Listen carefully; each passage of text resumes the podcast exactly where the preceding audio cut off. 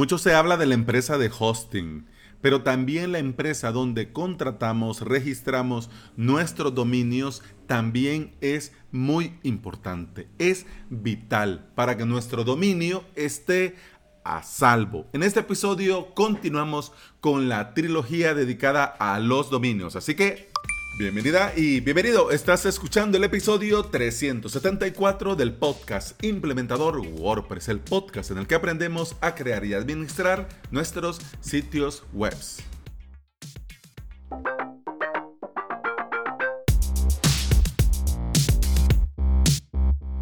Como te adelantaba en el episodio anterior, por norma general, cuando registras un dominio, este registro te pide cuatro contactos. El propietario, el administrativo, el técnico y el de facturación.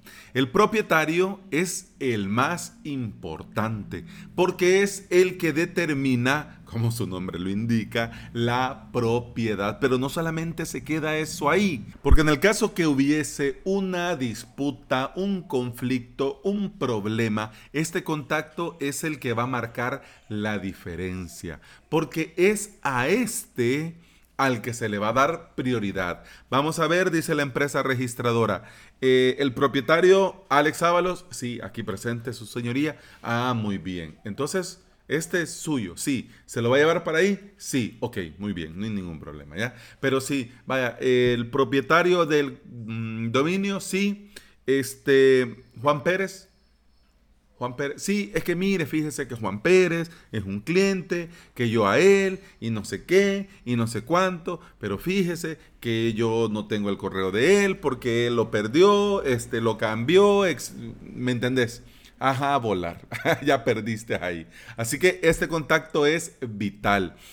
Idealmente tu cliente debe de tenerlo. Y ya te digo en el próximo episodio los consejos que tenemos em, que tomar en consideración. Pero digamos, digamos, de entrada tenés que tener presente que el propietario debe de haber alguien con una vinculación 100% real y con una cuenta de correo al que se le pueda preguntar, consultar y contactar. ¿Ok? Continuemos. El contacto administrativo. Este es em, el que interviene cuando se debe de hacer cosas relacionadas a los traspasos entre propietarios. Si el propietario no tiene los conocimientos para llevar bien esto, o como te decía en el episodio anterior, no quiere o no puede, bueno, vos como profesional podés eh, ponerte vos, ¿no? Y vos lo haces y vos hablas con él lo que se tenga que hablar para cumplir siempre los requerimientos, las exigencias y la voluntad que tu cliente quiera como propietario y dueño del dominio. Con la cuestión del de mm, contacto técnico y de facturación, ya sabemos que este no ejerce, estos dos contactos no ejercen, digamos, control sobre el dominio. Pero sí son importantes porque son el enlace entre la empresa que registra el dominio y los propietarios del dominio. Así que son también importantes porque las cuestiones técnicas con el dominio y la facturación también son importantes, ¿ok?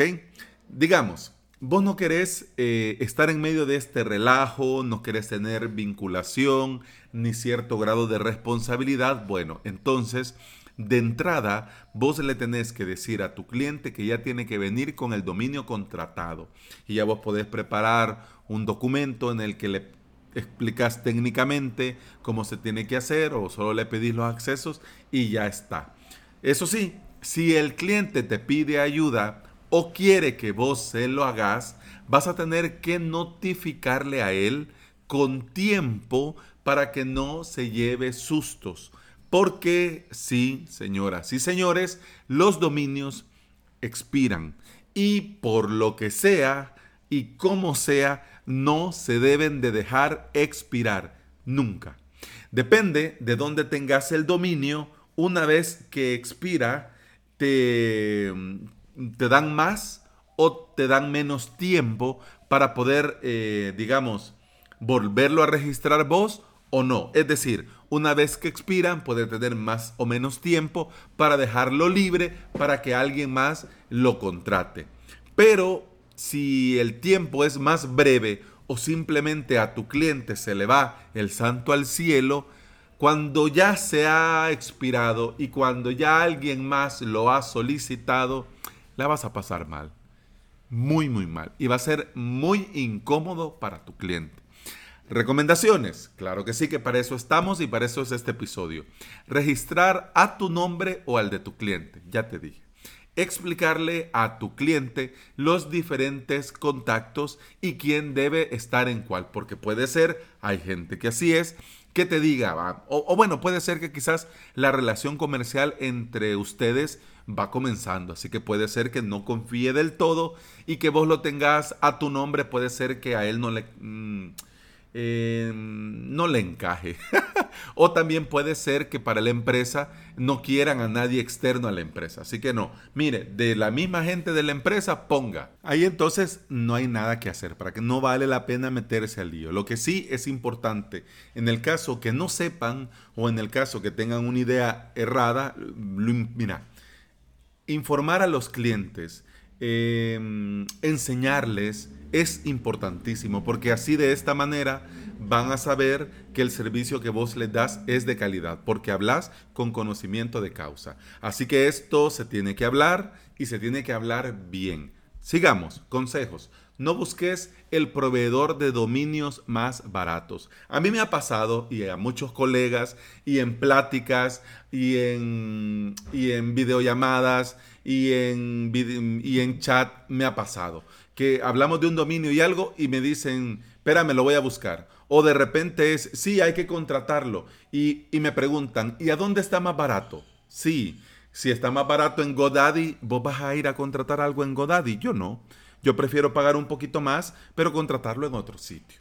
Uses el proveedor que usas. Tiene que haber un mínimo y tiene que ser un proveedor o un registrador de calidad.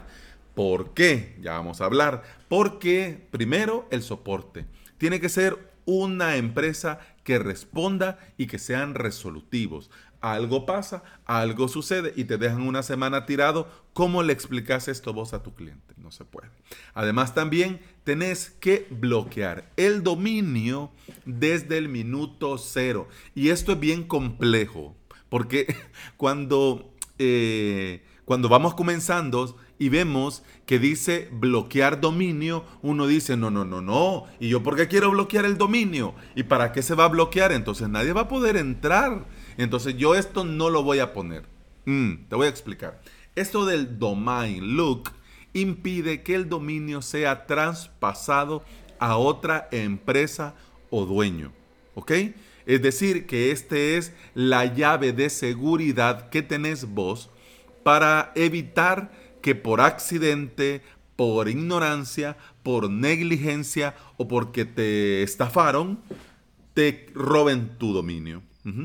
Porque puede llegarte una falsa notificación y vos sin saber le das clic. Podrías en ese clic estar aceptando traspasar el dominio, pero si lo tenés eh, con el bloqueo de dominio, aunque le dieras clic a ese enlace falso de ese correo falso, no va a pasar nada. Porque el siguiente paso sería, mire, usted tiene bloqueado el dominio para poder hacer el traspaso, por favor desbloquéelo.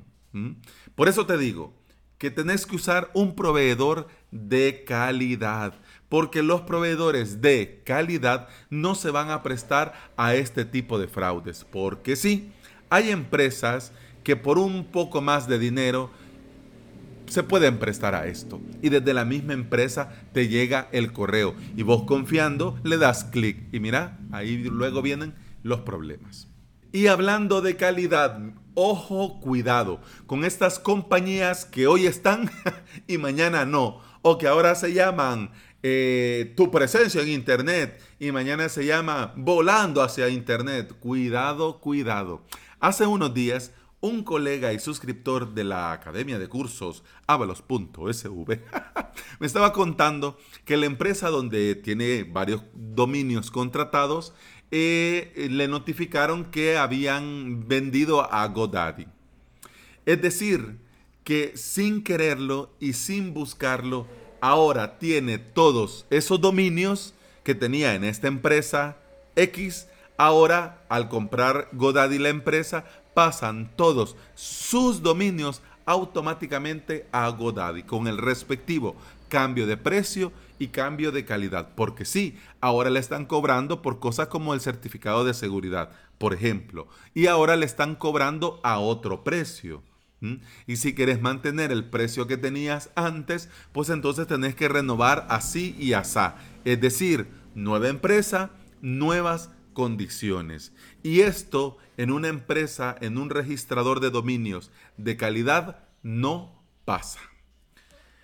Llevamos dos episodios de esta saga y ves por qué te digo que hay muchos detalles que tenemos que controlar y cuidar. En el siguiente episodio, para terminar bien esta saga, te voy a dar consejos de cara a la seguridad para mantener a nuestros dominios seguros y para nosotros estar tranquilos. Y eso ha sido todo por este episodio. Muchas gracias por estar aquí. Muchas gracias por escuchar. Te recuerdo que puedes escuchar más de este podcast en todas las aplicaciones de podcasting, Apple, iBox, Spotify y etcétera, etcétera. Hoy no te voy a pedir ni corazones ni valoraciones. Te recuerdo que vas a YouTube y en la, en la cajita de búsqueda pones Alex WordPress y ahí te va a salir mi canal de YouTube. Te quiero pedir, por favor, no es obligación, pero te lo voy a agradecer. Vas y te suscribís. ¿Por qué? Porque necesito llegar a un número de suscriptores para poder cambiarle la URL. Y estoy ya a un pelo de rana calva.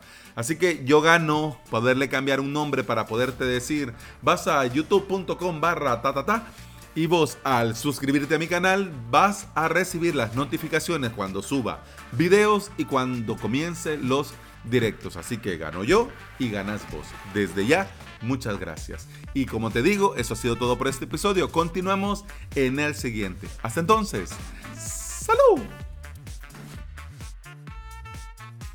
Punch, pam, pum, pam, pam, pum, pam, pam, pum, pam, pum,